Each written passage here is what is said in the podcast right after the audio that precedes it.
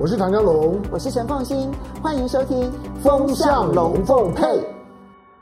风向龙配，我是唐湘龙，我是陈凤馨，来带风向，我来跟风向，我带你晕头转向。好，今天呢，所有的风向当然都是围绕着台湾政策法这件事情呢来讨论。嗯、那么现在台湾内部呢讨论的幅度非常非常的高。那美国的参议院的外交委员会通过了这个台湾政策法的草案。嗯、这草案的内容到底会让中美台未来出现什么样子的剧烈变化？它是超级台风吗？啊，我们等一下呢会来好好的邀请两位来宾跟大家好好的聊一聊。那么，嗯，我们有两位来宾，但是其中一位呢，他可能还要再隔一点点时间才会到。那另外一位呢，大家非常熟悉的，那当然就是亮亮郭正亮。Hello，正亮好。呃，大家平安。好，我们希望这个介文汲介大使能够很快的能够赶上。那不过我们就先从就是台湾政策法，昨天呢在外交委员会呢闯关，参呃参议院的外交委员会闯关过了哈。那么过了之后呢，这这二十二位嘛哈，十五呃十七比五其实是压倒性。当然这五位都有它的指标性，就反对的五位是有它的指标性。我们要如何的来看它小幅度的修正通过？这个小幅度的修正呢，主要是两件事情。第一件事情呢是有关于更名这件事情，就台北经济文化代表处呢要把它更名为台湾代表处。这个更名从强制性质变成了建议性质。坦白说，我觉得这件事情对于蔡英文政府来讲，会觉得说，哇，我那个播音的钱会不会白花了？因为那个对于目前的政府而言，他会觉得是最具有。这个政治上面、选举上面操弄意义的，但是没有想到呢，从强制变成了建议。第二个呢是，就是对于 AIT 的处长，哈，就美国驻台湾的这个办事处的处长呢，那么从这个代表处的这个要经过参议院的同意任命，然后修正成为不需要经过参议院的同意任命了。这两个修正，它代表的意义又是什么？后续的程序，我们其实也可以来关注。当然，这里面实质内涵当中呢，就包括了有六十五亿美元的军援。究竟这一个军援呢，对于台湾来说，是增加了更多的军事上面的筹码，又或者是说，对于台湾军方来讲，反而很担心的是，完全失去了台湾建军的主导性。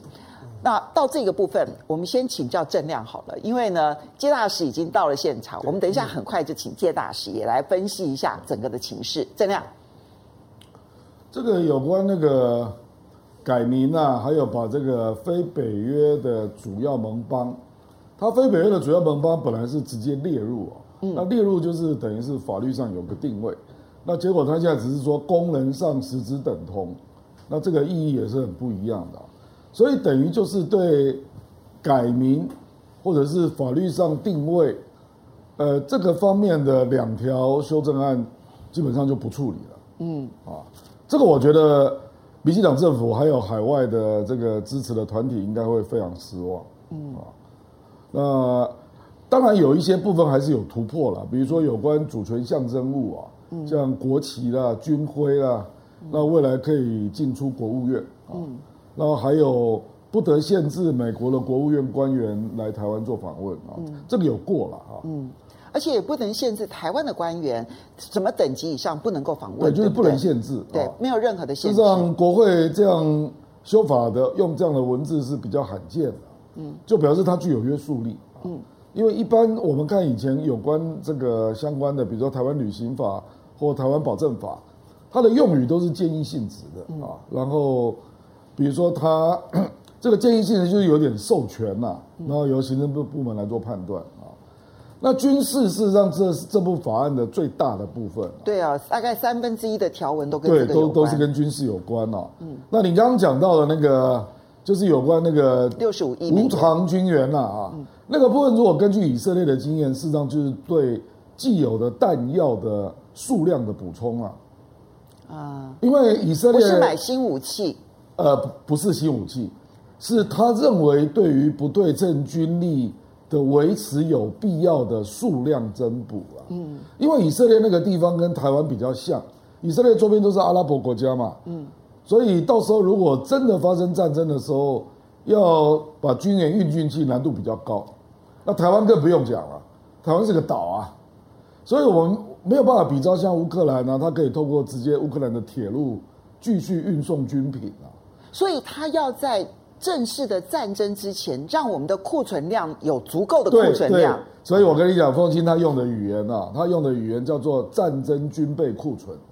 他真的用库存？他直接用这个字啊，嗯、战争军备库存。那这个包括了三个部分，第一个部分就是过剩军品的移转。嗯，那本来一年的上限是两亿美元，现在它提高到五亿美元。对。那第二个就是走快速轨道。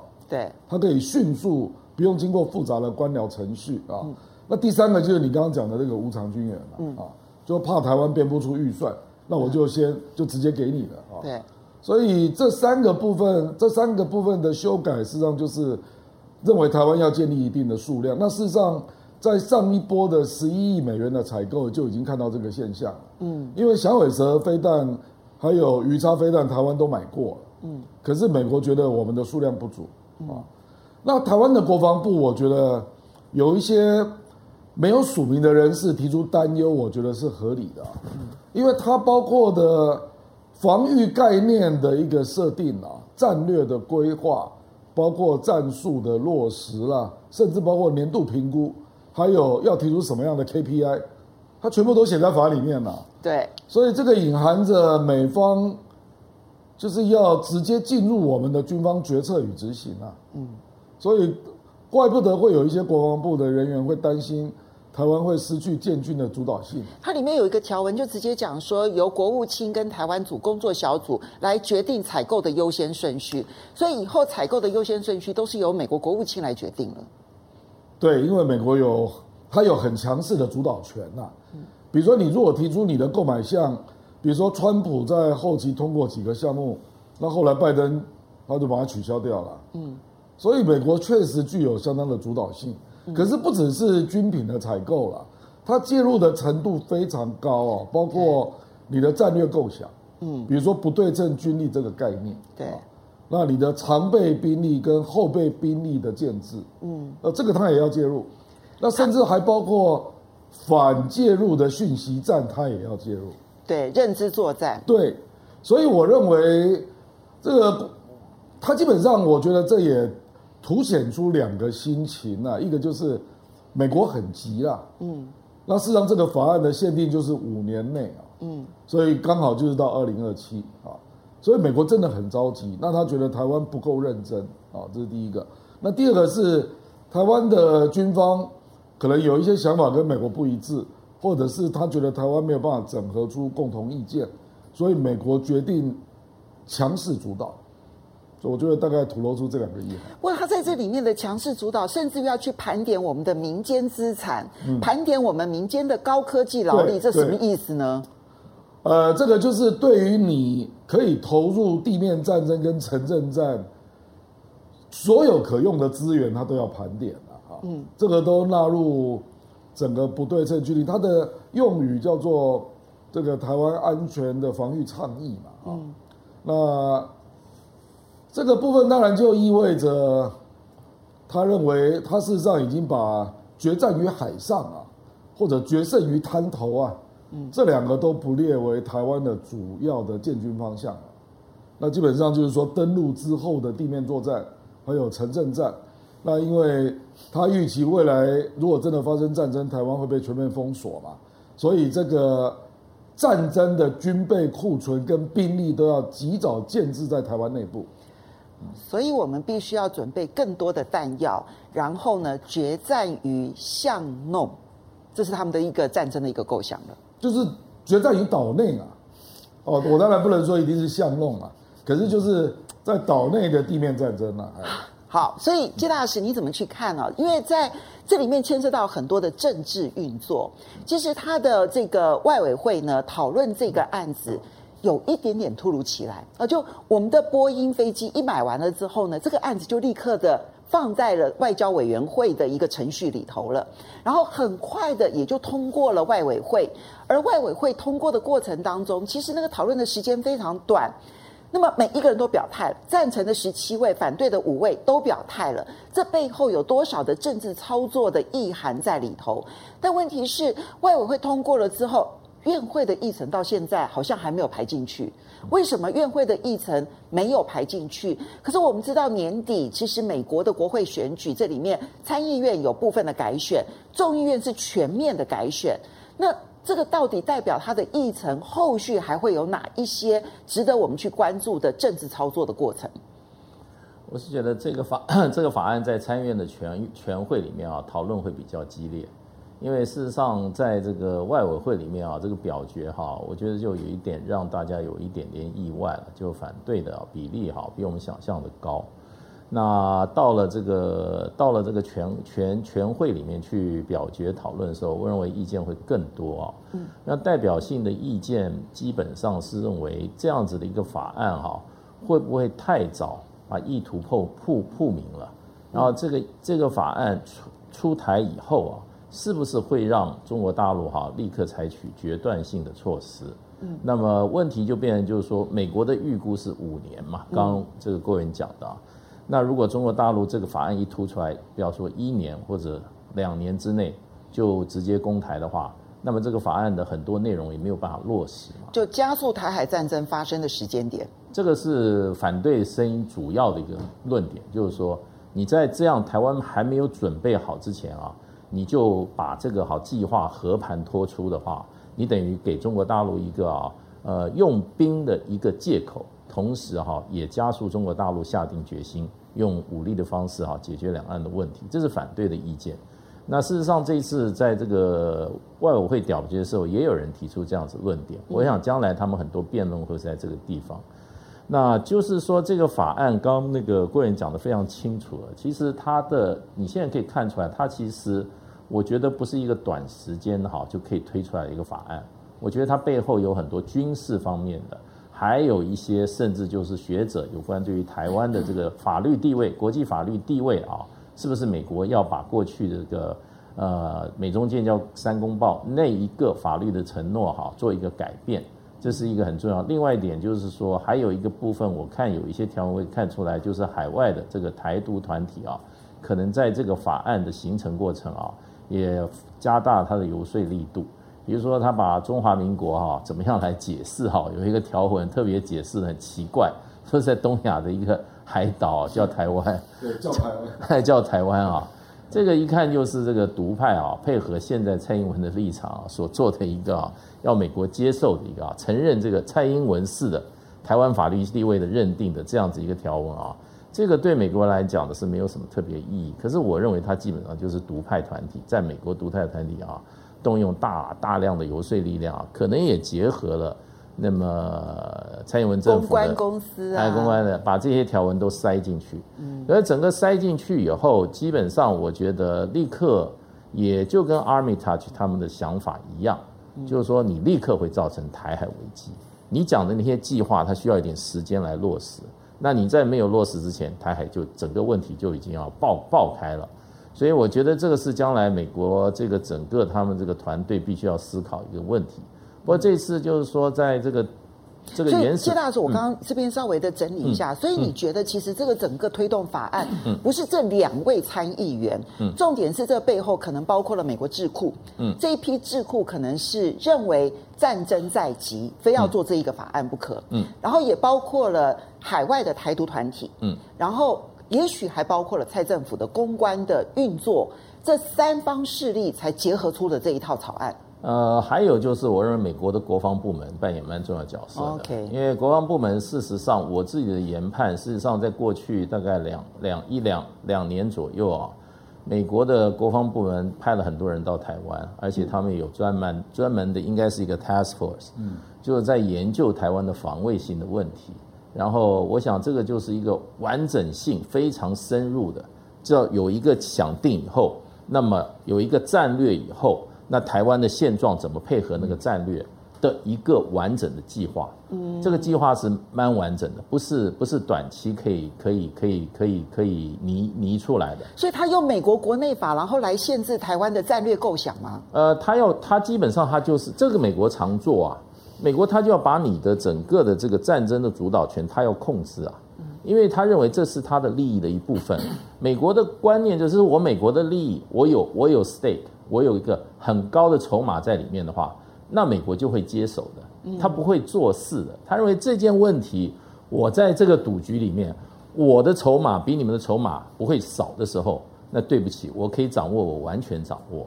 所以能掌握当然是掌握蔡英文的政府啊，所以就是说这个我认为这个 task force 啊，应该是国防部军事专家做的这个哈，做一个严一个严谨完整的一个哈台湾防卫概念概念概念之后哈，他基本上他就啊提出来了。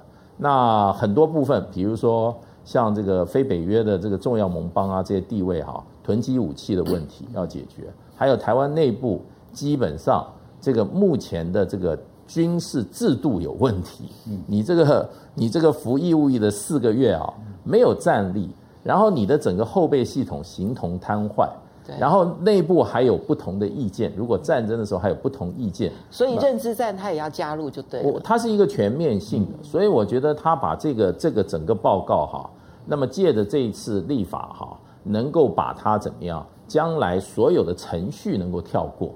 因为美国在面临一场这个哈军事冲突的时候，它还是有些程序。那么这个是一个超前部署的概念，我先把它的程序都简化了。那么我先该做的也要赶快做。可是我觉得他那个他那个预想是三四到五年的，现在问题就变成阿米塔这些人认为说，你这个东西一公布，中国大陆就动手了，不要等四到五年，你这个把你的战略也都公布了。另外一方面，其他的就是说，还有一些制裁的部分啊，对中国大陆制裁部分，它一起都放进去了。本来就是一个完整的哈，台海发生冲突的，美国要做的事情。那么现在就提前把它曝光了，把完整羊膜提早曝光，嗯、完整的一个很非常完整，而且我觉得是一个 专业团队做出来的。好，所以香龙你怎么看台湾政策法？如果照这样说起来的话，原本是担心二零二七年可能会发生台海战争，所以要去做超前部署。但是呢，这一个备战的一个法案，会不会到最后变成一个催战，就催促着战争提早爆爆发的一个法案呢？呃，它就像是，就像这这从当然从北京的角度来看的时候呢，这个这个是一个 brinkmanship，就就是一个战争边缘论的操作方式，就是我不断的往前推推进，我压迫你，一定要我踩在你的红线上面，你警告我，我都不理你，我继续往前推推进。那看北京呢，对于我这种踩红线、跨过红线不回头的方式，你能够忍到什么样的地步？因为跨红线，它一定双面刃。如果你忍住了，我就可以对外宣宣传说，你看它是一只纸老虎，我踩红线，它也不敢对我怎么样啊。但如果当你反应了之后，刚好呢，刚好呢，正正中下怀。我希望就是呢，两岸之间呢发生了冲突这件事事情就兑现了，证明就是说你北京如何如何。嗯，当然还有很多军事验验证上面。所以如果战争发生，对他们来讲是好事，不是坏事。对，就还有很多对这些推动的人来讲，对，还有很多就是说这个是属于属于军事验证，是属于很我我我很主观的层面上面，我认为就像美国希望在乌克兰战争当中去去检验俄罗斯到底是不是纸老虎。那同样的，对于已经四十三年从来没有过军事行动的解放军来来讲，他当然也想知道解放军是不是真的很厉害。那无论如何，台湾的问题早晚要面对。你看到这个台湾政策法的时候，那我们要有几个基本的认识啊。从台湾的角度，固然很多人觉得说，哎，那个是很爱爱爱台湾的，可是我说，它表现出来是爱之是足以害之，爱台未必，但是呢，卖台一定会。那因此呢，爱之是足以害之。那个爱的表达呢，太过火了，以至于出现一种很诡异的情况，就是今天北京啊，到现在为止都还很克制的，没有丢出一个统一时间表。可是你看到这个台湾政策法那个台独时间表出来，战争时间就是他基本上就就是他已经已经超过了台湾牌非常非常多了。我说已经没有没有台台湾牌，现在就是台独牌。而且在那个，在这个台湾政策法里面，所有有关于就是说呢，台独的这种的隐含性的满足，它都是很古典的台台独论述啊，是很很难得一见的。就是呃，几乎是把台湾呢推回到那个台湾地位未定论的那个我们都很怀疑的那种的论论述的框架里面。时间点上面来讲，当然我们大家都已经谈很多了。从四月四月来来台湾要飞机，八月呢飞机就就给他半个月之后呢，然后我们就看到就看到呢，在参议院的这样的一个一个一个呢法案呢就上架了，然后半个月之后呢就开审了。那接下去呢，你就看到呢，美国有有其中选举，然后十月份呢，习习近平的二十大，在二十大之前的时候呢，类似这样的动作，当然有很很强的试探跟挑战的效果啊。对两岸关系来讲呢，当然是一个逼着你习近平，好像如果你做反应，那中了我圈套。其实我我觉得这段时间以来，就是不断的对 对北京呢采取某种以台湾为诱饵的压迫，跟二零一四年之后以乌克兰呢对于对于呢俄罗斯的压迫，同时不断的呢在乌东地区呢动手，对整个顿内斯克地地区的这个动手。逼得你呢，俄罗斯呢非反应不不可，而你一反应的时候，不管怎么样，你都是输的，大输跟小输的差别。那在台湾当耳呢，其实也是一样。我是很遗憾了，就是说今天今天呢，从过去呢，如果以中华民国为为为主轴的论述的时候，我们还可以在九二共识的模糊框架里面活活动。可这个台湾政策法出来了之后呢，已经没有任何九二共识的模糊的空间了。过去我们会认为。二七五八号决议文呢，是世界上只有一个中国，台湾是中国的一部分，这是国际社会排除台湾的国际参与的理由。可是你今天看到的是美国的美国论述是世界上只有一个美国，而台湾是美国的一部分。其实是他把台湾，开玩笑的话，但是形容词对。我我其实我我其实你或许会觉得我开玩笑，可是一点都不是开玩笑。你看那个条文里面，就是把台湾当美国管的。对，我基本上已经可以直接去他在接管台湾了。大陆是要统一台湾，美国是在接管台湾。而今天所表现出来那种焦虑跟急急切是不可思议，他就觉得时间很急迫了，很有限了，赶快动手。那或者推动这整个政治进程呢，会让他觉觉得，可能蔡英文这两年，他也许预期二零二四年之后，民进党或者蔡英文会下来，那个时候呢，台湾的对话的对话的那个环境，可能不像现在这么好了。他一定有在设想二零二四年会发生什么事。因此，在这两年，蔡英文还还在随便叫蔡英文都很配合的情况下面，这两年是不是最后的时间？所以我说，统一时间表没看到，台独时间表出来。好，不过我们就要来看补充另外一种看法。嗯，好，来这样，因为这个有点耐人寻味了啊。因为这两个参议员选在这个时候表决啊，我讲的是外交委员会那个参议院的外交委员会。对啊，那大家都知道这个法要送到参议院的全院。是，那全院的时间没有公告，嗯，那接下来还要跟众议院开联席会议，对，众议院今年是要全面改选，对，那众议院现在没有看到版本，他没有版本，没有法案，没有届期不连续，他选完了之后，是啊，你任何版本他也都是重来，对，依照美国的法律，就是说十一月八号之后，众议院产生新的名单，那明年一月六号上任，那所有的法案都要重来。那为什么这个这两个参议员都担任参议员超过十五年了，啊？他不可能不知道这个时间表是来不及的，啊。嗯，那为什么急着要在九月就提出这个法案来做这个一读的表决？而且你看哦，一读表决如果说对台湾代表处是要满足独派团体的一个愿望争取了啊，那结果在一读的时候就立即把它改成建议。你不觉得这很奇怪吗？因为他一读就立刻表达建改成建议，那就等于泼了冷水啊。嗯，那这个岂不是让又传递一个讯息说，哎，白宫介入有效？好，所以郑亮，我这边就要问一个，因为其实，在台湾政策法里头，刚刚香亮有提到，它是碰触到二七五八号决议的，嗯，联合国有关于中国代表权的这一个决议，它现在等于是在条文里头告诉你说，台湾并不属于中国。对不对？他说这个二七五八号的这个决议当中，其实并没有谈到台湾的主权以及台湾的，对，他就里面提到这样子的东西。他只有提到取代蒋介石政政权。对，所以呢，他现在就是用二七五八号决议东西来告诉大家说，一个中国里头其实不包括台湾哦，在这个条文里头暗示这样的一个状况，这算不算彩虹线呢？那这个法案其实不是只有牵涉到台湾的想定、美国的想定，也牵涉到中国大陆的反应。所以，中国大陆到底会如何反应？本来预定呢，在十一月的时候，包括了 APEC，包括了 G20，然后都要在东南亚举行。那么，拜登已经多次的说，他希望在 G20 的会议当中能够见到习近平。到底习近平跟拜登习拜会有谱还是没有谱？因为这牵涉到说，对于台湾政策法，到底中国大陆的反应是什么？还有就是，你昨天提到说，你认为事实上呢，这整个的法案过程当中显现出来的是，美国告诉全世界，他会介入我们的军事备备战，但是绝对不会出兵援台。为什么？你的看法？我因为他连那个我们在那个第八章的部分哈，如果那个中国大陆占领了台湾的领土，他说发生这种极端状况。他事实上措施都已经明写在上面了，就他制裁的要什么三家银行啦、政治领导人啊，还有国家银行啊等等等。可是我们没有看到出兵这一项，对，没有看到。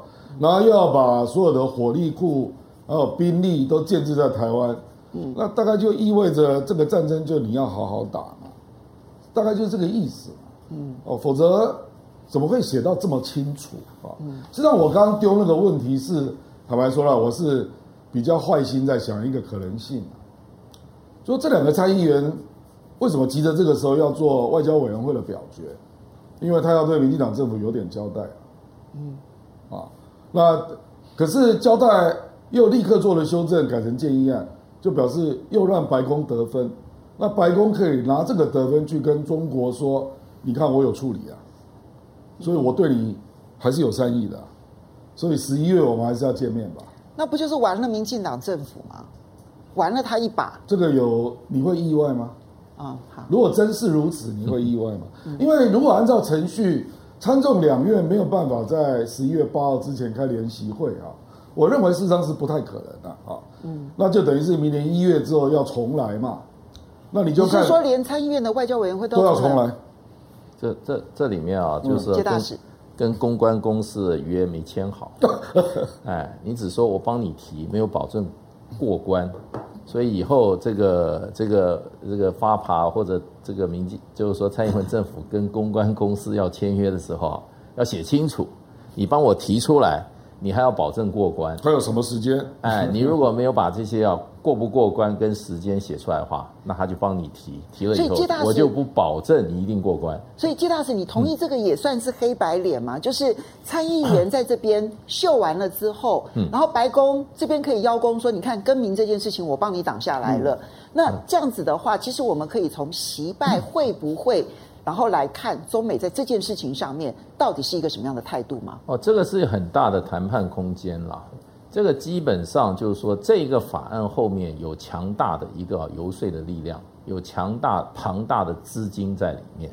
所以你这些这些这些议员，他今天拿钱办事或者有好处办事的话，那他就是说他 deliver 到什么程度？他给你达成，我帮你我帮你案子，你的条文我跳。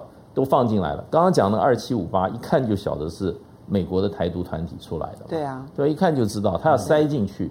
可塞进去，他没有包身的，对不对？没有包身的，这个我就没办法了。我塞进去就已经给你一个很大的一个交代了。嗯，那我没有办法保证一定过。所以这个，所以我就刚刚讲说，他们以后，呃，这个公关公司要找这些啊，要找他公关公司，你要给他钱，叫他去游说的时候啊。这个这个没有达成，公关公司要扣钱的。嗯，所以刚刚香龙你提到说，中国大陆现在反应算是很节制。目前我们那个立法院的经验是前金跟后谢，前金后谢这比较重要。有我我补充一下，就是说，我想那都是我们很合理的怀疑。嗯，就是刚刚正长提到，就是说。这么庞大的一个一个法案的条文，你看它那个内容洋洋洒洒，真的。那那个条文很惊悚，但是背后是怎么运作的？那个大家更好奇。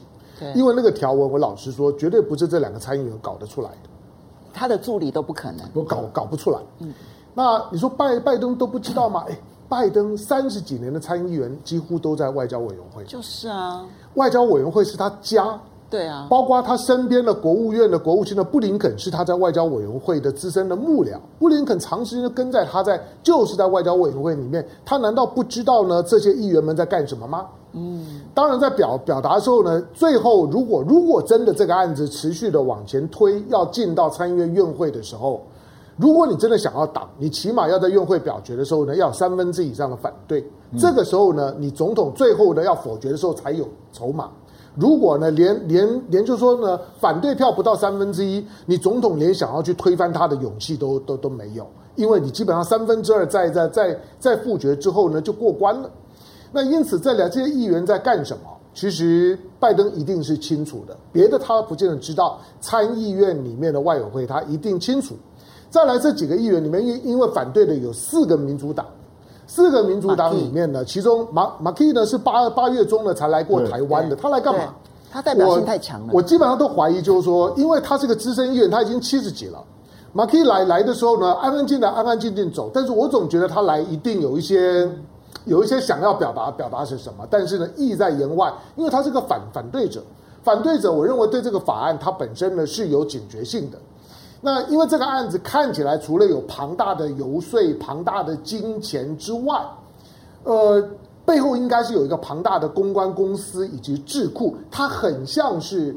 二零四九这种台湾养出来的美国的智智库啊，才会去操作出来，因为是他们长时间关注的。对，它里面的内容跟二零四九这个智库所表达的态度真的是一模一样。二零四九，二零四九就就是刚刚讲的阿米塔的塔吉这这一票人，或者常常在自由时报写文章的那那那那几个美国的写手，像伊伊斯兰啊这些，这都是他们的调子。我看到这个文文字，连那个英文版的叙叙事，我都觉得好像听他们在在演讲一样。好，那因为阿米塔吉是阿米塔吉，就是共和党的 Kirk Campbell，对，就是如果共和党上来了，那今天这个 Kirk Campbell 这个印太事务协调官就是阿米塔吉，他基本上就是负责印太印太事务的。但是这里面还有另外一个呢，另外一个反对的，香港那个 Pauline Glaser 有表达反对，他就代表 Kirk Campbell 对，就是你看到的就是他，他里面里面另外还有一个就是 Murphy，Mur Mur Murphy 是很有意思，因为 Murphy 很年轻啊，他基本上面是。参议院的外委会里面，民主党的后起之秀啊，其他的就像马基他们都已经老了，马马马基的年纪呢跟拜登差不多，可是这个 Murphy 才四十几几岁呀、啊。换句话说呢，他的带头法反对呢，我觉得 他是有一些的警觉性在踩刹车的味道。可是因为之前我们听到了，听到了就是说，呃，这个呃苏立文说呢，说呢有一些条文呢令人忧虑。但是是不是就是这两个条文？我很怀疑，因为苏立文没有再再出来讲话，是不是这两个条文修改的时候，苏立文说，哎，已经没有让我忧郁忧虑的东西了？我想不会吧。这些条文里面每个条文呢都非常非常的惊悚。我觉得总体来讲，让我觉得这个这个台湾关台湾政策法最可怕的是，他把台湾的地位明确化了，他把过去台湾的模糊的那个表达明确化了，就是台湾不是中国的一部分。这个部分呢，接下去的后遗症大了。他已经把台湾地位未定论在这个法案里面呢，已经推上来了。所以我说，古典台独的论述，好几十年我们都当笑话听的，竟然在这个法案里面实现了。只有二零四九干得出来。不过哈，你刚刚讲军事的部分，二零四九它这个智库非常调子很像，但是有关于政治上面一中一台的部分，又跟台独所推动的调子是很像。我觉得这个刚刚这个介大使所判断的那一个不同的力量一起结合出来的一个草案是非常像的。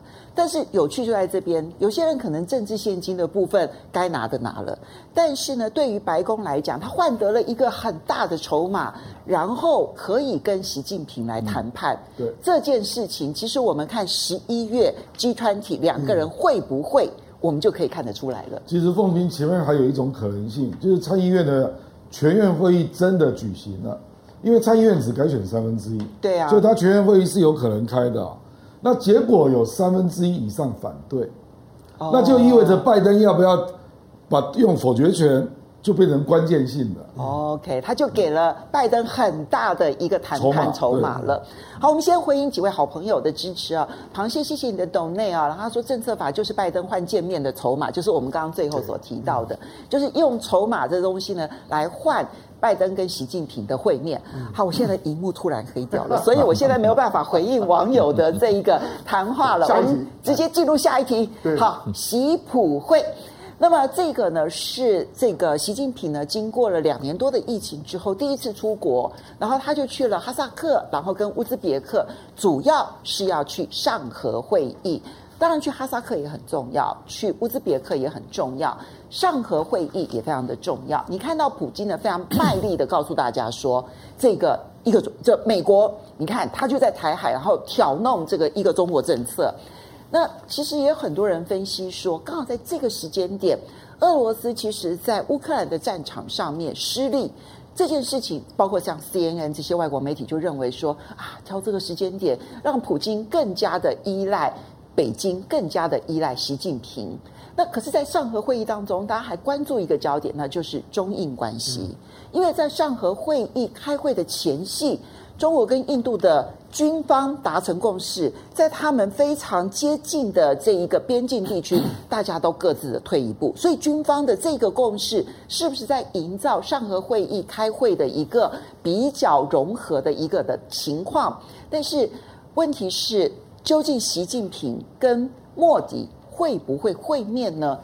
这样，我觉得上合峰会即使他们有会面，也不会是焦点。焦点还是习普会了，还有他们要签那个中吉乌铁路的合约嘛，啊，这个是比较比较焦点啊，因为中印边境那个部队已经各自往后撤退，对，哦，所以基本上因为也要进入冬天了啦，那个地方冬天要驻军，那成本实在太高了啦，哎，零下多少度？零下零下十几度，哎，所以就是说要冲突，明年春天以后再说了啊，而且那个毕竟还是边境冲突了，不是战略性的啊。我觉得倒是比较耐人寻味，是在这个习普会里面传出一个议题了，就是习近平跟普京说，乌克兰目前这个状况令人感到，我不知道他用的词了，感到什么？我不知道他用的词啊，他那西方的媒体就是说表达关切啊，嗯，那我觉得这个意思就是说，俄乌战争这样没完没了啊，然后美国也希望长期化，结果看起来你也是要把它。没有办法结束啊，那这个状况，我觉得中方并不乐见。所以习近平有告诉普京说，乌克兰的问题赶快解决吧？没有这么说，他只是说表达关切。嗯，那大家都知道，习近平这个时候来见，不，这个普京来见习近平，因为他战战场失利嘛，嗯，所以他更需要跟中国背靠背，嗯，也就是说，在经济上更需要中方的支持啊，因为我们最近看到一些讯息，包括他跟北韩。去买那个短程火炮，还有跟伊朗买军用无人机，刚好凸显就是中国没有军援俄罗斯了，所以我觉得他也不会去要求军援了，嗯，可是他会希望在经济上能够帮他稳住了，嗯，所以经济上还不够稳吗？你觉得俄罗斯？不，因为未来你不知道会发生什么状况啊，因为因为坦白说了，乌克兰现在到底有没有办法继续进攻？现在没有人在。第一战场没有办法判断，可是这个战争继续这样下去，没有一个结束点啊！我认为中方并不乐见，啊，因为乌克兰也是中国的好朋友，嗯。啊，而且这个这个状况事实上会使得中国跟欧洲也很难进展啊。对，那我觉得中国跟欧洲还有日本、韩国也希望有所进展，那会因为俄乌战争整个卡住了，嗯。啊。那我觉得这个就是在释放一种可能性，就是说，大概到今年十一月吧，那个时候欧洲大概也受不了了吧，因为历经一个冬天嘛，对不对？所以我觉得这个大概就是他事先跟俄罗斯释放一个讯息，说这个战争已经够久了。所以这样，你觉得习近平在二十大之前非要出国，非要去上合会议，真正的目的还不纯粹只是稳住中亚？真正的目的是希望乌克兰战争能够赶快结束吗？我觉得上合会议是普丁求见他了，知道俄罗斯更需要中国了。对，那只是说我既然跟你见面了，那我就把我的想法告诉你，嗯，是比较像是这样啊。嗯，那中国事实上我觉得是比较步步为营，在稳住他自己主导的一个地盘嘛。嗯，比如说俄罗斯中亚之后，那在同时，事实上目前在广西也在举行。他跟东协的博览会嘛，对，对不对？对。然后我认为在二十大之后，习近平也有可能出访沙特阿拉伯了。嗯。然后跟波湾国家也一起见面啊。嗯。那接下来就十一月了嘛。嗯。那十一月我们知道就是 G20 跟 APEC 都要登场。嗯。那那个时候我觉得他也认为跟欧洲也要有一点突破了啦。嗯。那欧洲突破，坦白说，除了欧洲自己要做出决断了，因为你经过一个冬天，大概也差不多了吧？嗯，哦，那可是重点就在于俄罗斯这边恐怕也要拿出他的决断了。嗯，说他是不是要在俄乌战争上做一个，我们不能说会停，不能说会有一个和平协议啦，可是至少要能够停火吧？一个停火的协议。对对对对对。好。所以，介大使，你怎么去看上合会议当中的习近平跟普京的会面？大家公认，在这一次的会议当中，普京其实是相对于有求于习近平的。但问题是，习近平要表达一个什么样子的态度？这件事情其实全世界关注的。好，像郑亮他刚刚所判断的，因为我们会发现，战争到现在为止，其实。包括美国这边都不得不说，啊，中国确实没有军援俄罗斯，所以他们找不到理由做间接制裁去制裁中国大陆。那么这个没有军援这件事情，甚至于有的时候呢，会成为美国内部呢去游说很多的人说，哎，你不要去激怒中国呢，很重要的理由。他说，在乌克兰战争当中，中国大陆是有配合的啊，因为他没有军援俄罗斯。可是除此之外，就是乌克兰战争到底中国是一个什么样的态度？而上合会议它未来的发展，对于中俄又是什么样子的影响？你的判断？呃，这个这就就是今天我看了两个，就是就是这个中央电视台的新闻新闻发布了，嗯、一个就是普丁跟这个习近平见面的一个新闻，另外一个就是普丁、习近平跟。蒙古国的总统啊，三方的会谈，对，这也很重要。所以他一共见了两个，在两次，在不同的场合啊。那我觉得就是说，包括我如果说把这个习近平在哈萨克的这个整个的这个访问啊，短短的一天啊，跟这两个会谈来讲的话，嗯，我觉得我觉得大陆这次是把握这个机会，那么能够巩固自己的哈外交利益，然后再往前面迈一步。国外交跟安全利益，可是打得非常的稳。嗯，为什么很稳呢？就是说，基本上啊，呃，在跟习近平呃，不，习近平跟这个普京见面里面哈，第一个整篇的这个中央电视台这个整个的论述啊，没有讲任何一个第三国，没有一个美国这个名字没有出来，嗯，乌克兰这个名字也没有出来，完全完全的把它规避掉了。嗯，然后两两边有一些用用中我们中文的一种暗喻的示好，把这个问题讲得蛮清楚。当然就是说，在这个变动的世界、变动的历史、哈、变动的这个哈世纪里面哈，双方要发挥大国的力量，好来对这个世界发挥稳定的作用。哎，这是另一方面。另外一方面呢，说到双边关系，又提到啊，双方在彼此相关的核心利益里面哈，要继续合作。这个核心利益里面继续合作，这核心利益你就可以联想很多。那对俄罗斯来讲，对这个对对中国大陆来讲，那大家都很清楚在谈什么。嗯，另外一方面就是说，在台湾问题上，因为普丁有先提出来，那普丁提出来说，对单一国家在攸关中国主权的哈领土完整事项，这个说三道四哈啊，表示这个。啊，反对的立场，也没有把美国点出来。嗯，那么事实上，最后用习近平的嘴，就是说，习近平就是说，非高度赞赏。那么，普京在台湾问题上啊，那么坚定支持中国政府的立场啊。所以这个里面，我觉得这个措辞非常非常的谨慎。那么，我想中国大陆要想要规避的一点，就变成就是说，这一次跟俄罗斯的会晤以及上合峰会，整个来讲的话。没有针对第三国，没有针对第三国，所以不是要拿来校正美国的，他而是要让中俄之间可以在一些重要议题上面达成基础共识。基础共识，所以这个部分，我想他要规避这样中俄之间是有针对性的啊，针对这个哈其他国家或地区的啊，我想这个是一个中国大陆很重要一个坚持。另外一方面，他也强调这些合作的区域性的本质，尤其上合组织。嗯，那么对于中国大陆特别提出三个组织是未来他希望加强合作。第一个上合组织，嗯，第二个就是亚投行，嗯，第三个就是这个金砖五国。嗯，所以这个对中国大陆来讲，这可能他未来在这个哈进在国际这些都是他相对比较能够主导的。主导组织，嗯，那俄罗斯提了一点，我觉得蛮有趣的。他说希望上合组织哈成为区域性甚至以外问题的一个权威平台。嗯，所以这个部分啊，我觉得双方都是非常谨慎小心的在接触，不愿意哈伤害到自己本身的利益。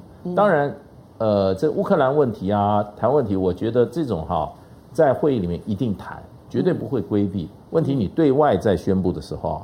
他就做了一个很重要的一个哈，所以等一下俄乌战争，我们下一题还会好好的来谈。校长你怎么去看？在上合会议当中，现在习近平跟普京等于是两次会面哈。那这两次会面，当然郑亮有一个大胆的猜测，就是习近平表达了一个期待，希望不是我的猜测，这是 CNN 的报道。好的，希望乌克兰，希望乌克兰问题赶快解决。好，那个 CNN 直接用 grievance 这个字。抱怨，我觉得应该没有到抱怨。我认为不是，我认为不至于到抱怨。但是 CNN 就会觉得这件事情有一点点见猎心喜这样子哈。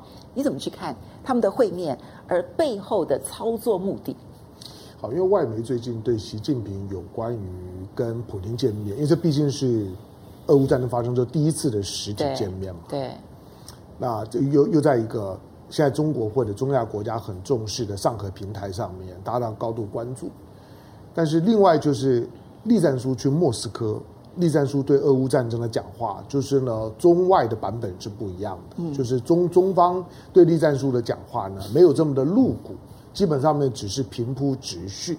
但是呢，外媒呢引用了俄国的媒媒体的俄国的这些的讯息的报道，就觉得栗战书就是公开挺俄罗斯。当然，这个是这个是很很两难的事情啊。就是说，中国你只能够说到现在为止，俄乌战争打到现在，中国对于俄乌关系之间的表态，中国很为难。但是中国的战略定力看起来维持还不错。嗯，即使当着普京的面，那习近平也没有改口，也没有用用太媚俗的方式去讨好普京。不过我，我我就我的真正的重点是呢，普京的回应啊，是很温暖。普丁呢，对于对于呢，习近平的那样子的一个有关俄乌战争，不管是抱怨也好，关切也好，普丁是理解的。虽然他没有赞美，但是他是理解的。他当然不可能赞美。那你看，普丁，普丁呢，碰到习近平呢，总是用非常温暖的那种太阳照耀着他，那种的照耀，包括对于台湾的问问题，今年第三次讲话。对台湾对台湾问题呢，就是一个中国，你美国就是坏，就是讨厌。那个对习近平来来讲，除了除了热情的回应呢，我说我说，普丁对中国的爱是烫人的，是很烫的，就是这么这么烫的爱，你如何去拒绝他？普丁，我觉得他的他的国际表达到现在为为止，我给他接近满分，不管你喜不喜欢他，我给他的国际表达接近满分。那这一次我我就刚刚提到了，就是说的介介大使文文集提到了。我比较关注的是中俄中俄中俄盟的这个这三三三国的会议，因为因为它它是它是唯一的三边会议。那这个三边会议里面来讲呢，就牵涉到俄罗斯未来的能源解决，就是俄罗斯现在呢最要解决的就是我要有一条最快的。它叫做叫西伯利亚二号吧，嗯，就就是呢要打通，因为非非经过蒙蒙古不可，经过蒙古最快最省，那天然气直接从俄罗斯呢拉拉进中中国，那让让呢蒙古的在整个中俄之间的角色呢，就像过去呢乌克兰呢在俄罗斯跟欧欧洲之间角色一样，没错，管线主要的管线经过你收过路费，那同时呢也稳定了中俄蒙三边的关关关系，这很重要，因为对中国来讲。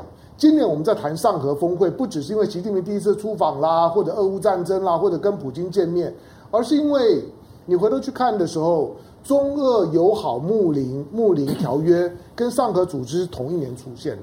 换到如果没有中俄关系的稳定，我认为那是二十一世纪啊，在欧亚陆块上最大的事情，就是中俄的矛盾被放下来了。嗯，这是二十一世纪我觉得最大的事，中俄之间不谈矛矛盾了。连边境问题呢，黑黑瞎子岛都都解决了，黑河大大桥呢都可以都可以建了。然后你看到的现在的二十年之后的上合，很清楚的就是普丁呢对于上合未来在整个欧亚陆块当中的角色，普丁呢有很高的期待。他已经不往欧洲看了，普丁已经很久不谈他跟欧欧洲的关系，他谈的都是亚洲，谈的呢都是中亚。可是中国呢，我们唯一关注就中国呢。在前门用军事力量去对抗美国，在后门他想用经济力量呢去打通呢欧呃欧亚，军军事是面对了美国的，面对到在在你说第一岛链面海的部分呢、啊，面海的谈的都是军事问题。可是你发现呢，他面对中亚跟中东的时候呢，我说的三中关系，他谈的都是经贸，都都是安全问题，这非常不一样哦。虽然中国很谨慎，因为他只要进中亚，他碰到的是俄罗斯的地盘；是他进中东碰到的是美国的地盘。是，所以呢，中国呢就是慢慢慢慢的在推进。今年只是个开始，我觉得今年上合之后的未来。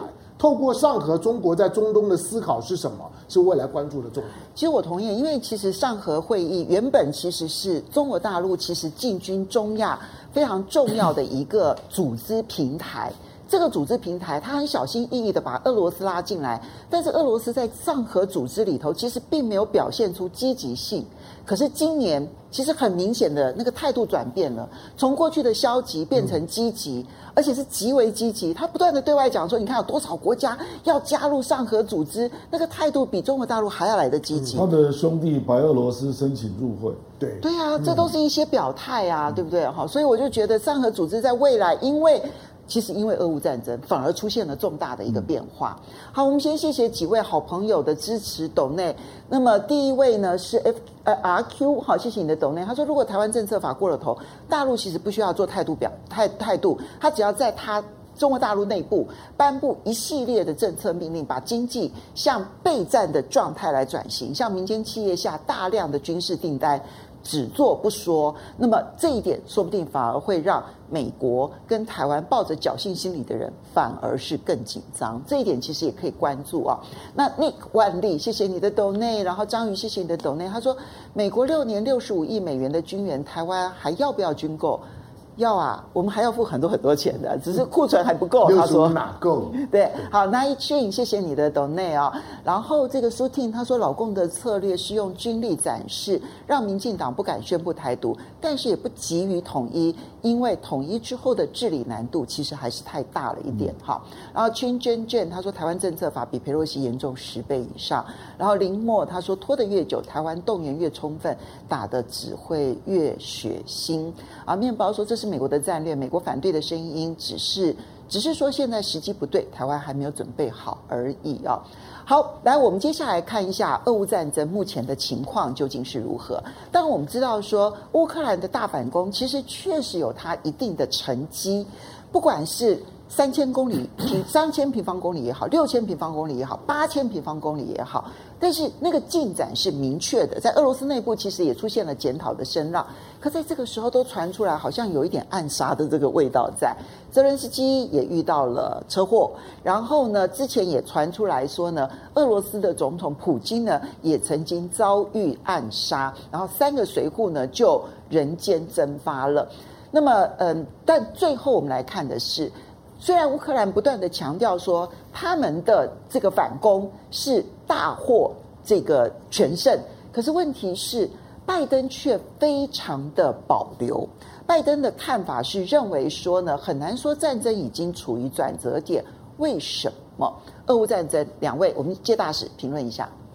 呃，其实现在这个这个俄这个乌克兰所谓的战争的这个好收获，其实不如说是。俄罗斯啊撤兵，因为事实上并没有产生大量的伤亡啊，就拿到这么多领土啊，你可以看出来它并不是一个真正是一个一个哈血战之后的一个结果。那事实上对俄罗斯来讲的话，它的第不管第一阶段或第二阶段特殊军事行动啊，其实它获的画画的边界其实蛮清楚。他一直讲我就是要解决顿巴斯地区，嗯，对对，把顿巴斯地区哈的一个一个地方，他必须要把它啊。呃，从乌克兰手里哈夺下来。那顿巴斯事实上，这个这个顿内茨克还没有完全拿到，卢甘斯克是完全拿到了。对。那可是问题就是说，可是俄军占领的这个乌克兰的领土啊，是大于远大于这个这个顿巴斯地区的啊。那比如说，从顿巴斯往往西一直到了哈尔科夫这边一整块的地区啊。那你可以说它是它是暂时性的一个战略性的战术性的需要，那么必须这边有很多，尤其一九亩这块地方，它是一个战略要地，所以呢，它在这个顿巴斯以外，整个大顿巴斯以外的区域还占了很多俄乌克兰的领土。可这跟他主张的这个第二阶段军事行动啊，不管第一阶段好像有一点出入。嗯，另外一外，除了顿巴斯之外，你看这个哈，呃，扎波罗热州，对不对？对。然后这个科尔松，科尔松这两个州的话，那你怎么解释呢？你到底你其实那个是超越了他第二阶段的目标的。对，这你怎么解释呢？你可以说是暂时性的，你也可以说是永久性的。很多传言说俄罗斯现在在这个赫尔松、扎波罗热正在做搞战地政务，准备搞下一阶段的这个公民投票，那么让这个占领哈或者俄罗斯的这个占领哈变成永久性的，把这两块土地永久性从俄罗斯乌克兰的土地拿给他给他拿回来。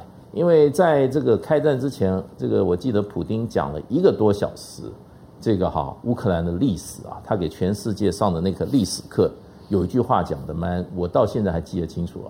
他说啊，不属于你的土地，你不能把它带走，据为你自己的。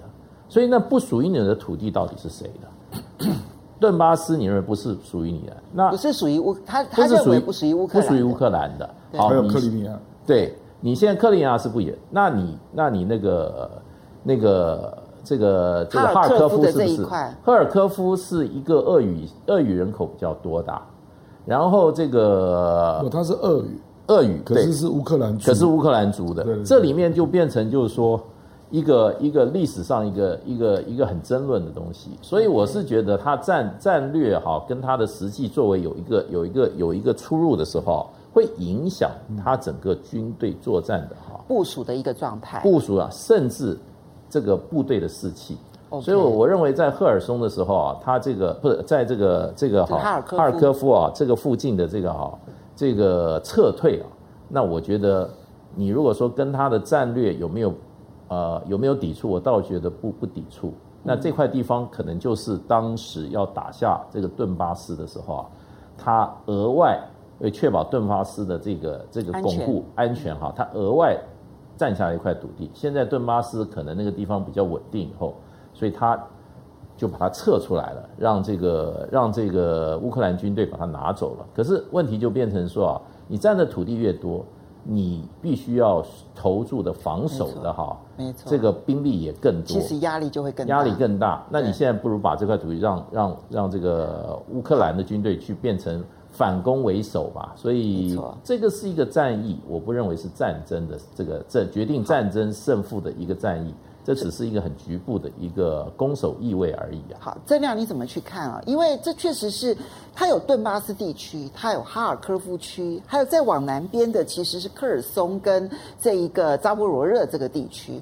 这几个地方究竟俄乌的盘算是什么？乌克兰他在哈尔科夫确实有一个很大的一个斩获，那很多人就会觉得说，他是不是就要反攻，把过去二零一四年失去的土地全部拿回来？但是现在看起来，顿巴斯地区似乎俄罗斯掌控的还是很稳固，而扎波罗热跟科尔松其实也确实不属于顿巴斯地区。那俄罗斯它会长期的占领吗？当然，最重要的是。现在战争究竟会怎么样子的结束？从这里面可以看得出来双方的盘算吗？我觉得你当初的战略目标提出来就是为何而战嘛。嗯，那后续你的实际的兵力战争的结果已经超出了原来那个战略目标的想定了。对，就会造成部队的混乱。这个你对比可以对比到一九六二的中印战争，嗯，还有一九七九的中越战争，嗯，那中。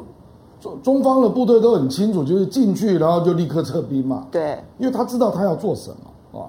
那照理讲，你如果说你已经超越顿巴斯的范围，那你就应该到一定程度，你就要撤兵了。嗯，那你的俄军应该心里有数啊，说这个只是为了要巩固顿巴斯的临时的一个军事作为啊。因为俄罗斯一开始提出了两大目标，一个是。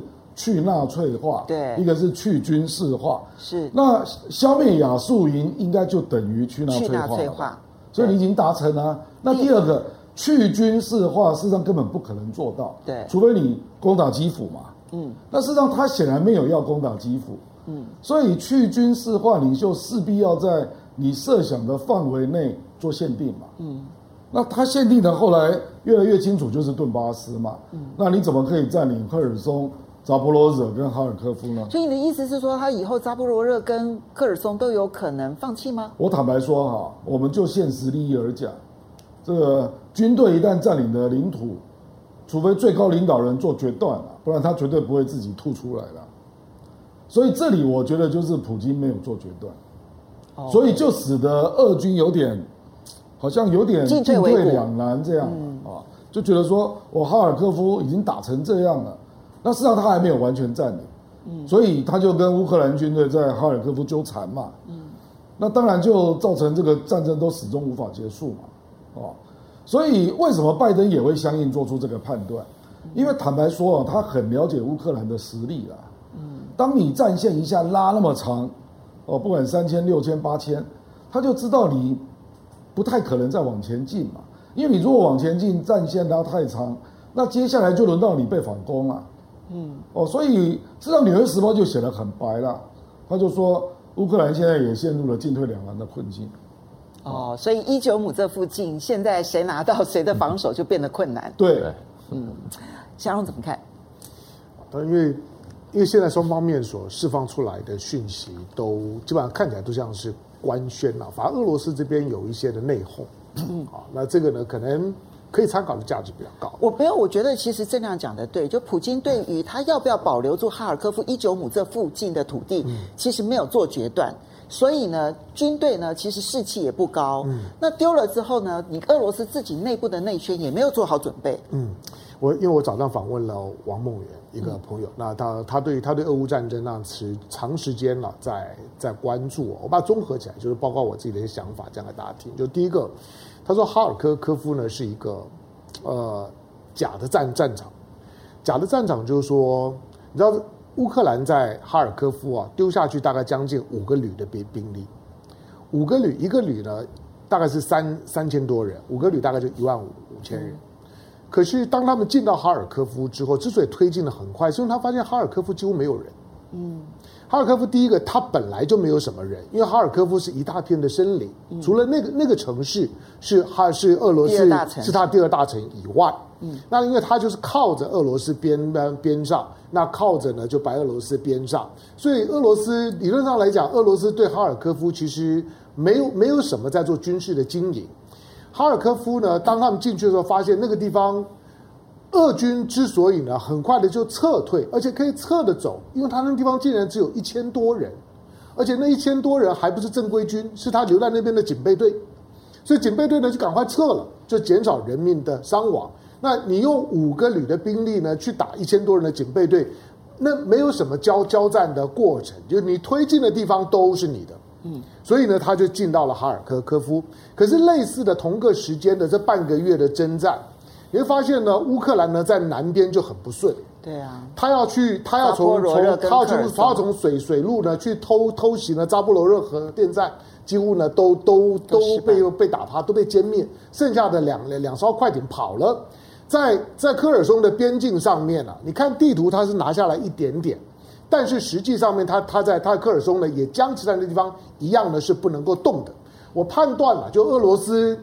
哈尔科科夫并不是俄罗斯真的想要的地地方，因为那个地方就是一大片的森林。对，到了冬天呢，一旦下大雪了，叶树叶也都落了。我看你躲躲躲躲哪里，到时候再看吧。可是南边是俄罗斯要的，嗯，因为那边呢包括了克里米亚，为了克里米亚，他科尔松是不会放的。所以如果你在南南边打，你就会看到呢，看到俄罗斯呢真正的抵抗。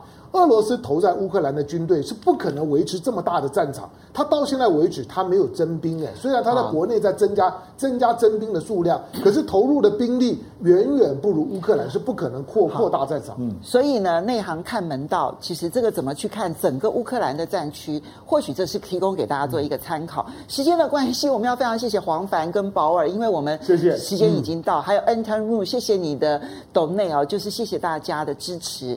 那不要忘了。下个礼拜五同一时间，风向龙凤配，我们下个礼拜再见喽，拜拜，拜拜，雅虎。